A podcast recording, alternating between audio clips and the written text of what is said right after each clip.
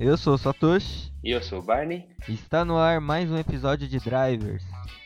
E para quem é mais jovem, nem imagina que o Brasil já foi uma promessa aí de uma potência de economia mundial, né? Então, se a gente pegar os anos dourados aí pro nosso país, ele começou ali mais ou menos pós Primeira Guerra Mundial, né? E foi até os anos 60, final dos anos 60 ali com a inauguração de Brasília. Então, meio que o mundo olhava pro nosso país. Para quem tá na escola aí, já passou pela escola, lembra das aulas de história, falava muito da nossa economia que estava crescendo, que a gente era muito forte na produção agrícola, mas também a gente estava tendo um, um, crescimento muito forte de indústrias vindo para o Brasil e a gente também produzindo indústrias nacionais para produção de sapatos, calçados, roupas, enfim. Então foi um momento muito bom do Brasil e que inspirou muita gente. E até nesse período tiveram muitos imigrantes que vieram para o Brasil nessa expectativa, né, do Brasil ser uma, uma potência, já que que eles vinham de países em guerra,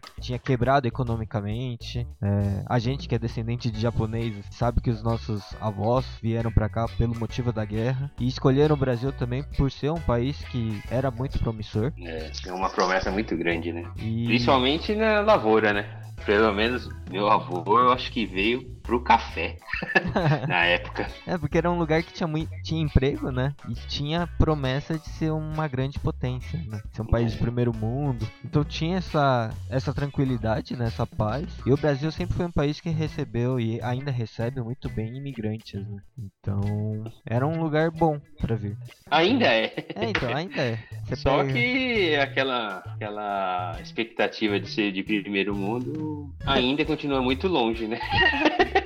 Agora não existe mais. Agora, agora tá um pouquinho mais longe do que aquela época, né? Mas, enfim, a gente vai se virando, né? E aí, nesse período que a gente encontrou muitos sonhadores, né? De pessoas, né? Brasileiras que sonhavam com um Brasil incrível e tal. E um desses sonhadores era o senhor João Augusto Conrado do Amaral Gurgel. Que ele tinha o sonho de fazer uma empresa. É, uma empresa não, né? Ter uma, uma montadora de é. carros 100% nacional. Né? E que não foi um sonho exclusivo dele, né? Também tiveram outros, mas a gente vai falar mais especificamente dele porque a Gurgel, talvez, ou com certeza, foi a, montadora nacional que chegou mais longe. Eu acho que não só a montadora que chegou mais longe, mas o próprio Sr. Gurgel, eu acho que era o mais visionário de todos, né? Porque teve Miura, teve uma infinidade de montadoras aí, mas eu acho que ele era o mais visionário. Era o que mais arriscou, o que mais investiu, que deu mais a cara a tapa lá com o governo. Tentou de tudo, né? É, tentou fazer diferente, né? Tentou inovar. É... Eu acho que os outros tentou fazer muito uma cópia dos carros que já existia também, né? E ele é, eu acho que foi para um, um caminho diferente. É, a gente tem que pensar, botar, esclarecer também, né? Que nessa época era um Brasil totalmente diferente, né? Sim. Importações fechadas, o governo tinha travado as importações de, de carros, né? É, ele pegou então, período fechado, né? Quando isso, ele começou ele pegou período aberto, que não fechou. poderia, não tinha importação de veículos. Então você tinha que fazer o seu. se você quisesse alguma coisa melhor do que já tinha eh, nacional, né? Sim. O que, que montadora tinha na época, hein? Ah, das grandes é as quatro as tradicionais. Quatro? É. Hum. E aí o resto é as nacionais pequenas, né? Que a, hoje a gente entende que é pequeno, né? Sim. E acho que foi nesse período também que foi quando a Gurgel teve seu melhor momento. É. Bom, a ideia desse episódio também não é a gente falar da rica história da Gurgel, né? Mas a gente vai acabar resumindo ele em alguns fatos para também não ficar muito longo e, e ser só mais uma base. De repente, mais para frente, a gente pensa em fazer algum outro episódio mais específico de um Gurgel, né, de um modelo de carro, talvez para detalhar. Mas nesse episódio aqui a gente vai fazer ele mais resumido para também entrar nesse episódio. Né? É porque é uma história muito rica de detalhes, muitos modelos. É impossível fazer um só episódio. Bom, para começar a gente tem que falar um pouco do quem foi, né? Sim. O senhor João Augusto. Vamos por um um apelidinho? o, o Joãozinho? Igual o, o, da. O Carlinhos. Vamos chamar o, Joãozinho aqui. A gente já tem intimidade, né? Porque leu bastante sobre ele. Se tivesse vivo, eu aposto que ele ia chamar a gente pra tomar um café. Então vamos falar aqui do Joãozinho. Bom, o Joãozinho nasceu em março de 1926 em Franca, no interior de São Paulo. E só pela data do nascimento a gente começa já ver que ele nasceu num período que viu o Brasil ali de pequeno a ser emergente e ser um país promissor até não ser. Então, aqui a gente começa a entender porque ele tinha esse sonho. Dá para entender porque ele tinha esse sonho de achar que era possível. Então, ele era um amante por carros e cresceu com essa ideia de realizar esse sonho. E aí ele estudou engenharia na Poli, aqui em São Paulo, com o intuito já de montar carros. Foi muito claro isso, né? Ele planejou isso. Tanto que no TCC dele, o projeto foi um, um protótipo de um carro, que era o Tião. Urbano. Urbano. Tião.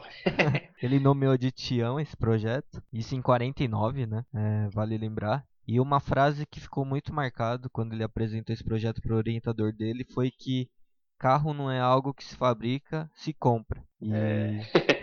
infelizmente, Isso é o, é o balde de água fria, né? É. e infelizmente ele não entregou esse projeto do carro como, como entrega de TCC. Ele acabou fazendo um guindaste, mas a ideia do carro ainda estava muito forte nele, né? É, Tanto é que ele foi trabalhar nas montadoras, né? Logo após de se formar. Sim. Aí ele se formou, aí ele se mudou para os Estados Unidos para trabalhar no setor automotivo.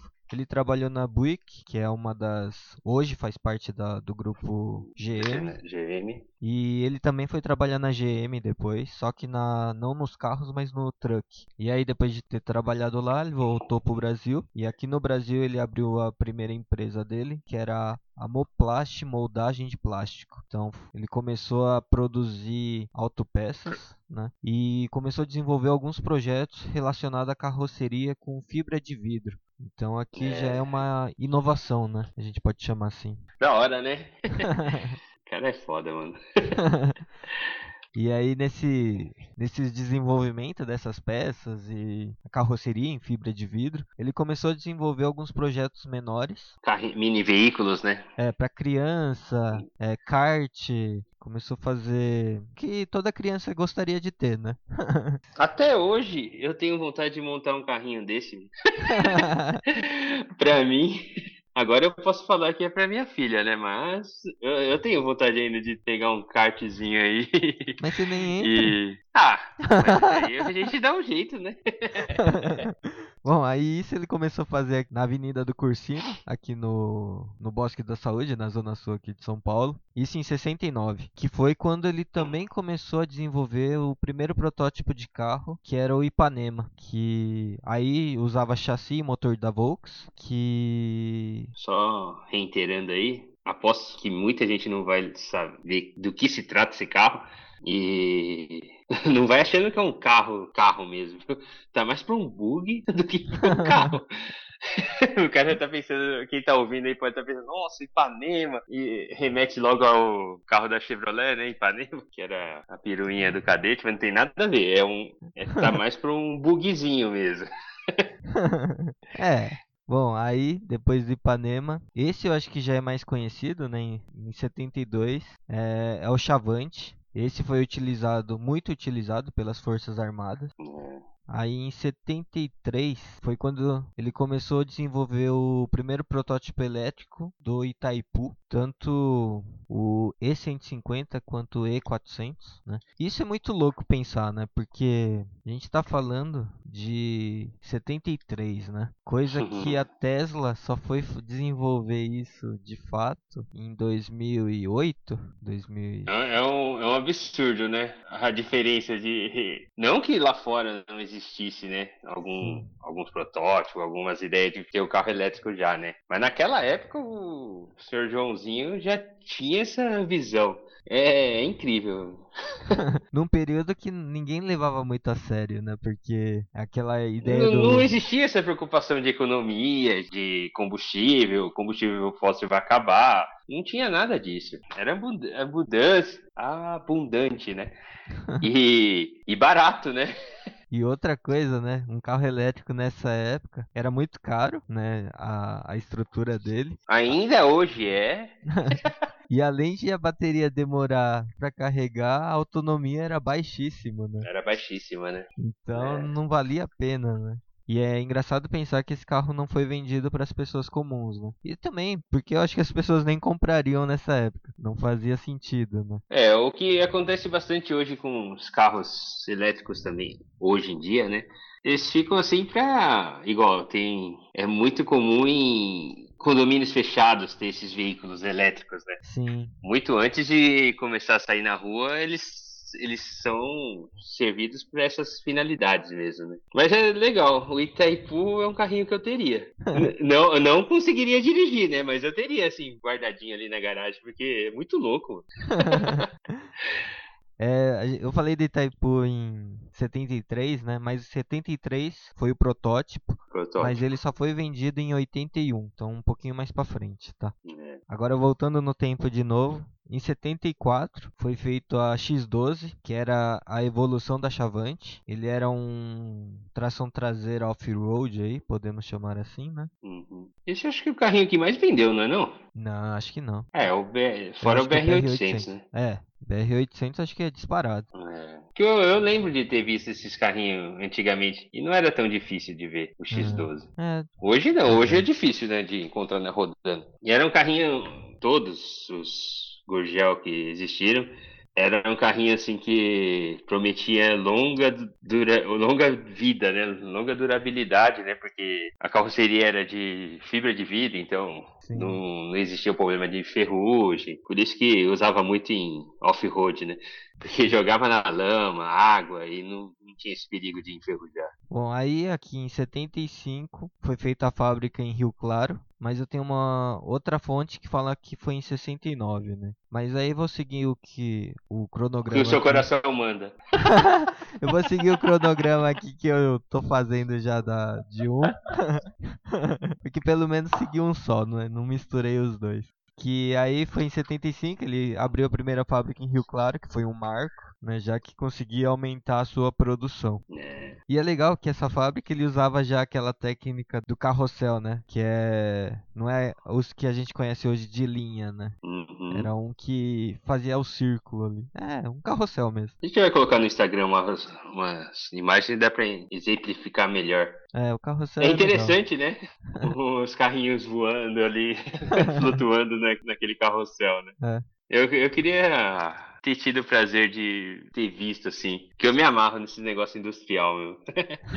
e ver uma montagem de um carrinho deve ser muito bacana. Bom, aí depois da, da fábrica, outro ano importante foi em 77, que foi um marco de exportação. Pela primeira vez, é, 25% da sua produção era exportado. Então, eu não consegui encontrar os países que recebiam esse, os carros, mas para eles já era um número bastante significante ter esses 25% saindo do país. É, ele, eles exportavam pra- até pra África, se eu não me engano. É, é, eu sei que tem uns lugares aí, só que eu não, não consegui pegar a localização exata. Eu sei que tem essa questão da África aí, porque o Brasil tinha meio que uma parceria na época. É. Não sei como funcionava, mas eu não sei os países exatos aí que descarregava os carros. Aí outro marco importante foi em 79 também, que toda a linha da Gurgel foi exposta no Salão de Automóvel de Genebra. Então, um dos salões mais importantes aí do, do mundo até hoje, né? Uhum. Aí em 80, no ano seguinte, foi quando ele deu o primeiro passo lá na fábrica para produzir os exclusivamente os carros elétricos. Aí chega em 81, que é os Itaipu lá, tanto o E150 quanto o E400, que a gente comentou anteriormente. E 84 tem gente que fala que é o precursor das SUVs no Brasil, né? Que é o Carajá. Sim, o cara já. Esse também fez sucesso, hein? Esse fez, esse tem bastante. É, é verdade. E esse é o meu maior o carro. amigo do meu pai tinha uma cinza com uns detalhes azul assim, nossa. Chamava atenção mesmo na época. Eu era pequenininho, eu falava, nossa, que carro diferente, né? Não era bonito, mas era, era diferente. Era exótico. É... Mas pra época não era. Não é tão Não, feio, não era né? feio, né? Porque a linha toda quadradinha seguia a tendência da moda, né? É. É que olhando hoje não agrada muito visualmente, né? Mas... Na época, né? né? E ele foi o maior carro da, da Gurgel, fabricado até hoje, né? Esse foi o maior? É, segundo dados aqui é o maior. segundo as fontes. Se as fontes estiver erradas, é culpa da fonte. Aquele treco lá, o X15, que parecia uma Kombi quadrada. Não era maior, não? Segundo a fonte aqui, não. Caramba, parece tão maior aquele trecão lá. X15 parece um tanque, né? É, então, parece, um, parece uma Kombi quadrada. É. É difícil de ver esses X15. É, é, esses carros bastante, tirando acho que o BR-800, né? Eu acho que a maioria foi feito com motor da Volks. E chassi também, né? E chassi também, né? Bom, a gente vai chegar no BR-800 para explicar um pouco melhor do motor. É. Bom, aí em 87, o Joãozinho resolve fazer o lançamento do protótipo 280M. Ele aproveitou a data do dia 7 de setembro, né, da independência do Brasil, é, que depois foi nomeado Sena, que era Carro Econômico Nacional. C-E-N-A. Isso. Sena. E que depois sofreu pro... é, o, processo. O, não, né? 280M era o nome do protótipo, né? Isso. Pequenininho, né? Aí quando foi para lançar, tinha plano de lançar como com o nome de Sena do jeito que falou, C-E-N-A, o Carro Econômico Nacional. Só que teve o contratempo com, com família. uma família aí. uma família de um certo cidadão aí, mas nada mais, nada menos que o do Ayrton Senna. Falou que, que, não podia usar. era plágio do nome da família. Não, não era plágio. Só falou que não é, só lembrava, né? e que não tem problema, né? O Senna eu acho que tava super feliz com, com a ideia. Eu acho que o problema foi outras pessoas envolvidas aí. É. Bom, aí depois que não deu certo o Senna, virou BR-800. Esse acho que é, alguns já conhecem, né? Esse eu acho que todo mundo conhece. Teve muito carrinho desse na rua. Todo mundo que fala Gurgel, eu acho que o primeiro carro que vem na cabeça é esse. É. E o nome dele, ele batizou, significava o quê? BR de Brasil e 800 da potência do motor, né? Da cilindrada do motor, né? É, tanto que... que não chegava nem 1.0, era 800 cilindrada. Eu lembro que quando pequeno, tinha muitos comentários do tipo, ah, carro mil só existe graças a Gorgel, né? É... É. E eu não sei se foi bem isso, mas... Mas pode ser, né? Porque era um motor dois cilindros, né? Era um motor eles falavam que era um motor na metade, né? É, falaram que era um motor do, do Fusca, do aquele Boxer, né? Que é. Sim. Ele corre deitado os pistão, só que era metade dele, porque era só dois cilindros. Mas era totalmente diferente, não tinha nada a ver com o motor do Fusca. É. Mas falavam isso, que era a metade do motor de um Fusca. E que o carro mil só surgiu por causa dele também, né? Pode até ser, né? Por causa do, dos incentivos, né? É, então, só que os incentivos Mais veio bem frente, depois, né? né? Bem, bem É. depois. Bem depois não, né? Alguns anos depois. Aí uma outra Mas coisa. talvez se, se ele não tivesse tido incentivo nesse, talvez ninguém falasse incentivo no 1.0, né? É, Eu acho que é por isso que eles falam que só foi graças ao Gurgel, né? também. E esse motor aqui é interessante porque ele, ele tinha planos de eliminar aquelas correias, polias que giram os periféricos, né, do motor, que seria o alternador e o- as outras coisas, né? Sim. Ele era direto no o alternador, ele era direto no motor ou no rotor do do virabrequim ali do carro. Só que não deu muito certo porque girava, o giro era muito baixo, né? A polia e as correias fazem duplicar o, esse essa rotação do do rotor. Os primeiros foram assim, aí depois a, a Gurgel foi e colocou o alternador separado e movido por polias também. Mas isso já foi no Super Mini, não é? O quê? Essa alteração. Ah, não, eu acho que foi no BR-800 mesmo, viu? Não sei se eles alteravam o projeto no meio do caminho. É porque deu muito problema, né? É, pode ser, verdade. Porque dava problema de, de bateria. À noite ele tava dirigindo e o carro apagava. Simplesmente morria. É porque não verdade. conseguia carregar a bateria, né? Aí fazia o ajuste. Já é pensou, verdade. sair vários anos, vários BR-800 com problema? Eu acho que era tipo um primeiro recal. Pode ser. Verdade. Eu acho, se eu não me engano, eu acho que mudou no BR-800 mesmo. Bom, outras curiosidades também desse carro. Acho que esse é o que a gente vai acabar falando mais. Que o carro na época custava 7 mil dólares. Então, comparado aos concorrentes diretos, nos né, compactos dos concorrentes, ele era 30% mais barato. Pela questão do IPI, né? Ele taxado apenas com 5%, enquanto os concorrentes pagavam 25% ou mais, dependendo da cilindrada. Então, uhum. nessa época também não existia carro mil, enfim, então tudo era mais caro. E aí a, a Gurgel tinha essa vantagem, pelo menos de preço, em relação ao mercado. E outra coisa interessante que o seu Joãozinho fez que até os carros que foram vendidos até 90, ele não vendia só o carro, ele também vendia uma parte da ação da empresa. Então. É, os primeiros. Quantas unidades? 10 mil unidades? É, ele chegou a vender 8 mil pessoas, né? Fizeram parte. Uhum. E ele conseguiu vender 10 mil ações, né? Então o pessoal é. pagava 7 mil reais mais um valor ali, eu acho que era 1.500. 1.500. É, 1.000, 1.500. E aí ele pegava uma parte da ação, né? E aí o slogan que ele usava era... Se Henry Genial, Ford... né? Se Henry Ford convidasse para ser seu sócio, você não aceitaria? Então, meio que nessa pegada aí, ele conseguiu algumas vendas, né? E aí, a partir de 90, os carros foram vendidos para o público aberto ali, sem, sem ações, né? Ah, e alguns sócios dessa época, né, ganhou o Moto Machine. Mais moderno, né? É, que foi porta... lançado depois, né? É, com a porta transparente. É que não é bem que ganhou, né? É porque eles, eles compraram nessa pré-venda e com as ações e tal. Só que o sucesso foi tão grande que muitos deles não, não chegaram a receber o BR-800. Eles, eles simplesmente começou a venda dos outros aberto ao público e eles não tinham carro ainda. Aí a Gurgel foi e mandou esses de compensação os, os mais modernos. Foi tipo pra calar a boca deles, né? Mas é, é que foi um negócio, meio, um cronograma meio errado aí da Gurgel. A Gurgel deu um migué. Nossa, é que a gente gosta muito de vocês, mas a gente vai mandar esse mais moderno. Toma. mas é porque fizeram errado o negócio né? Eles compraram antes e receberam depois.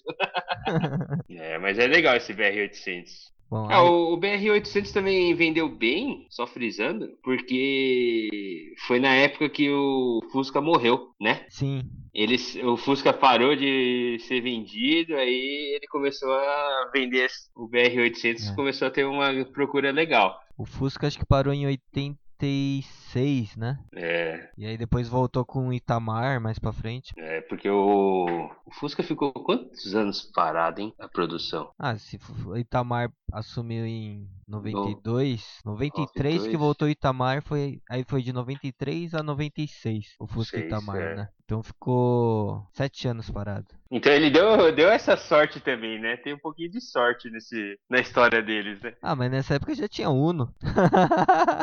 ah, mas o Uno não vendia igual o, o, o Fusca. Nunca vendeu. mas tinha o Gol.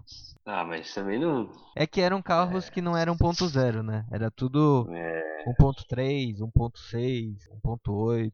É, ele era mais barato de todos, né? É. O, o, que era mais barato era o Fusca, né? Aí, aí saiu, então ficou esse daí. É, eu acho que foi por causa disso mesmo. Bacana. Bom, Aí tem um marco aqui também, que também é importante, né? Já que a gente falou aí da saída do Fusca e tal. Em 90, com o nosso novo presidente aí, né? O senhor Colorzinho.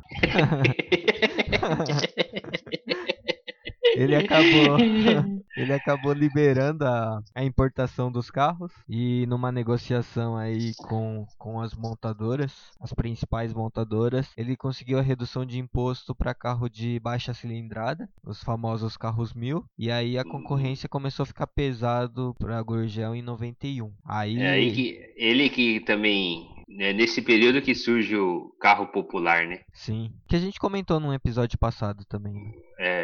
Verdade. E aí, tendo essa concorrência mais pesada. Ah, só para ter uma ideia, nas pesquisas aqui, o Lada Niva, aquele Lada feinho, né? Aquele, todos os Lada é meio feio, mas o Lada. pra você, né, meu? Tem gente que tá escutando aí que gosta, velho. mas aquele Lada aquele jipinho, né, quadradinho e tal. É, ele era mais barato que o Gurgel, mesmo sendo importado, né? Pra você ver como ficou difícil a vida é. pro Gurgel, né? Tanto que nesse período foi quando teve a primeira, acho que a primeira crise de verdade financeira da Gurgel, que foi quando ele precisou pegar um empréstimo com bancos em 91. Só que ao mesmo tempo que teve esse empréstimo, ele se ferrou. Né? Mas é essa palavra, né? Porque teve a crise é. da alfândega também nesse mesmo ano. Então muitas peças que ele pegava da Argentina não chegou, né? Então, é. e aí acabou atrapalhando a produção, é, os pedidos dos clientes acabou não chegando, né? Acabou se enrolando. Entregar os carros, né? Aí, aí complicou de verdade. É.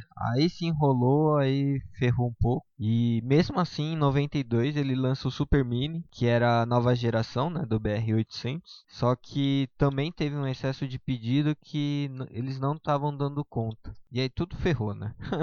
aí tinha Coitado pro... do Joãozinho. E tinha o projeto Delta também, né? Que era, um, que era a ideia de um protótipo também, que seria fabricado numa fábrica no Ceará, que tinha um planejamento de montar uma fábrica lá e também fazer melhorias aqui na fábrica aqui de Rio Claro, em São Paulo. Só que nessa época os governadores tinham feito algumas promessas, eu não sei exatamente quais foram, que não foram cumpridas e que ele também não conseguiu realizar esse planejamento, né? Então aqui a gente já começa a ver que ele começa cair, né? Infelizmente começa a enfraquecer. Aí em 94 ele tenta um novo empréstimo. Não sei se na época era o que a gente chama hoje de BNDES, essas coisas, né? Mas ele não conseguiu. Aí ele fala que nas entrevistas, nos, nos documentários ele, ele fala que agradece o BNDES na primeira fábrica, né? Sim. Ele agradece que sem o BNDES não seria possível, não sei o que, não sei o que.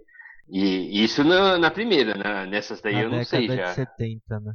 É. Mas aí aqui em 94 ele teve o empréstimo recusado e em 94 mesmo, quando ele não conseguiu o empréstimo, ele decretou falência. Só que é curioso porque a fabricação, a produção foi até o final de 96. Então, Como pode, né?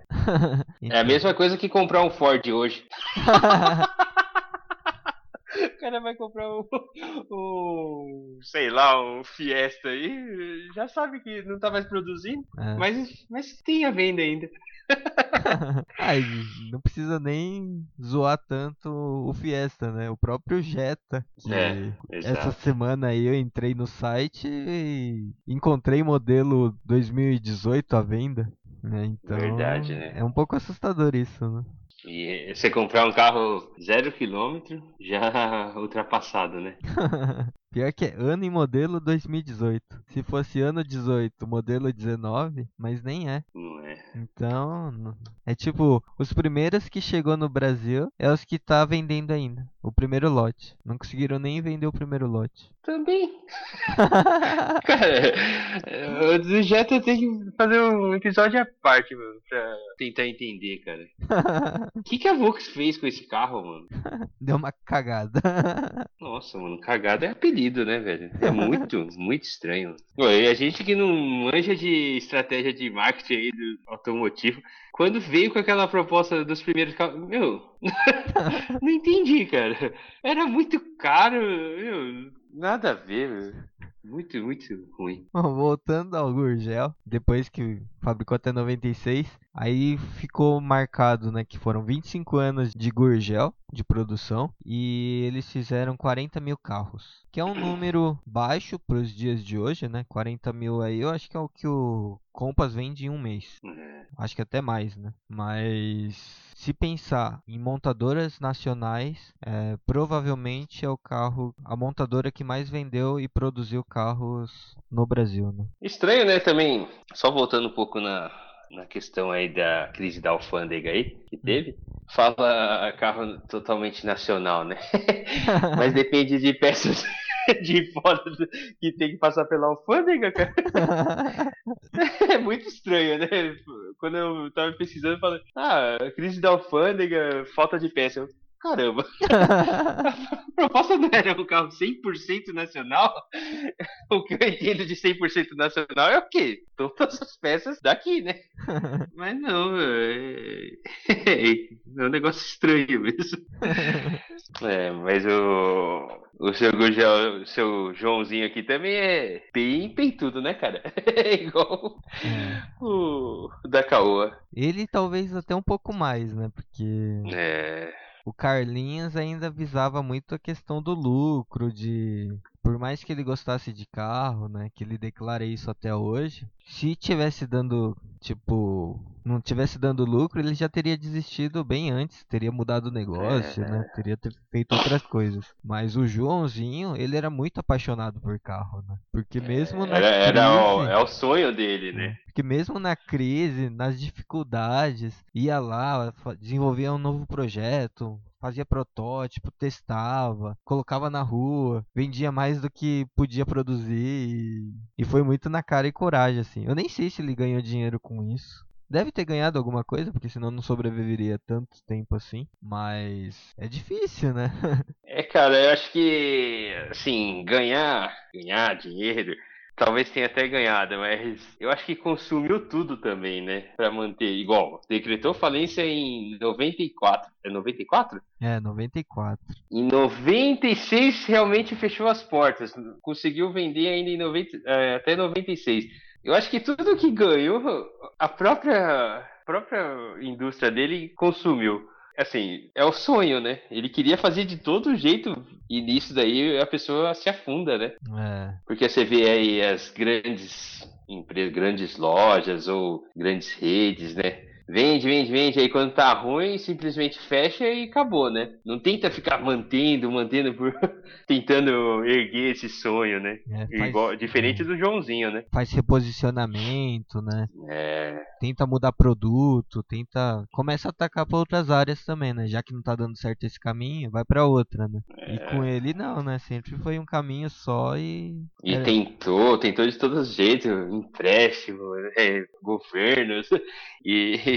É, também teve o boicote também do- da parte do governo também, né? Que a gente Também. não sabe ao certo o que que foi. É, É, complicado, né? é que pra quem vê de fora, parece que foi um boicote, né? Principalmente no meio, meio dos anos 80 pra frente, de meio que dar uma queimada na Gurgel, né? É, é muito estranho. A gente vê as, as histórias assim, os vídeos do... Que tem bastante vídeo falando da história, né? Sim. É, é triste, Parece que foi um boicote mesmo, né? Mas vai saber, né? É, não dá pra saber também se as montadoras mais fortes se uniram, sabe?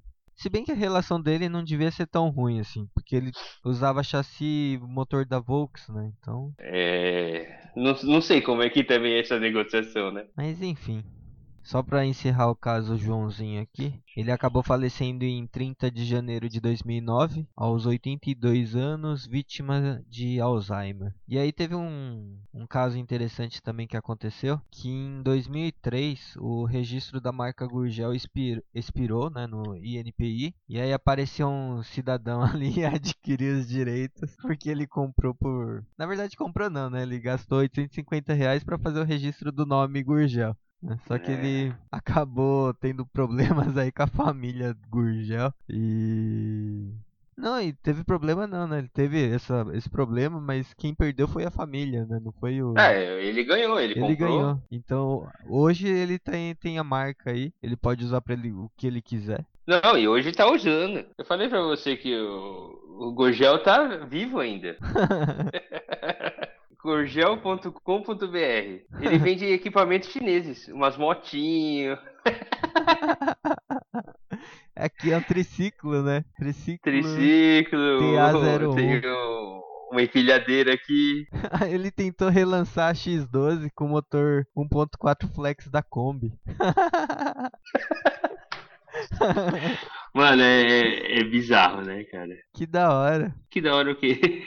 Ah, o cara usar o nome Gurgel pra. É tipo se, sei lá, a Ferrari der bobeira, alguém vai lá e pega o nome.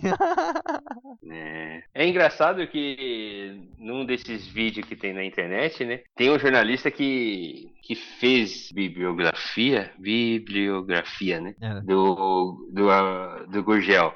Hum. E ele fala que conviveu com ele e tal, né? Não sei o que. Aí ele fala que no, na fábrica, no dia a dia, assim, né? Ele falava, chegava assim, ah, vou, altera isso aqui nesse carro, tal, tal, nesse, nessa linha, né? Vamos fazer desse jeito. Aí depois de, no outro dia, depois de algumas horas, ele chegava e falava, meu, quem foi o idiota que falou pra mudar isso daqui? aí, aí eles falavam, ó, foi o senhor mesmo, né? Foi o, o, tal de João, né? Foi o Joãozinho, né, que falou pra mudar, né? Aí ele, ah, então se esse idiota falou, tá bom, ele deve ter algum, algum, alguma inteligência. E tipo, talvez fosse um indício, né, da doença. Ele falava e depois de algum dia ele mudava e falava, meu, quem foi que falou pra mudar isso? Ele não lembrava mais, tá ligado? Nossa, mas não o sabia que... era, era é, tenso. não sabia que começou, a doença apareceu jovem nele. É, eu não sei qual é a época, mas ele cita esse negócio. Ah, mas mesmo essas... sendo no final aí, né, pegando é. anos 90, talvez, né, a parte final, se ele morreu com 82, em 2009, é. ele tinha o que, 60? Por aí, né? É verdade. Era um, não jovem, jovem, mas era jovem, né? Tipo, morreu com 60 anos é morrer cedo, né? Que triste, né?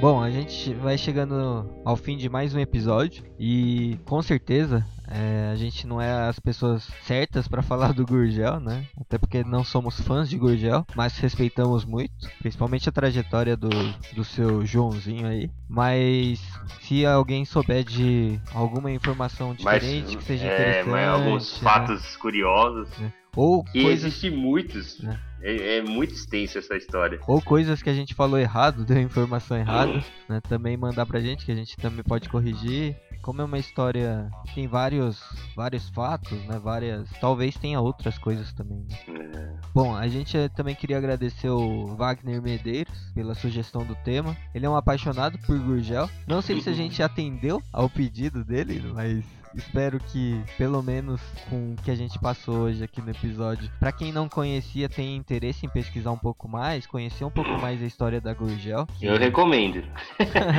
é, é, muito legal. Porque ele é um. A gente falou do, da Fiat, que era inovador no episódio passado, mas a Gurgel também era muito inovadora, né? Ah, sim, com certeza. Ele buscou muitas soluções diferentes de coisas que na época ninguém imaginava, né? Ninguém pensava em ter um carro como a Gurgel. É verdade.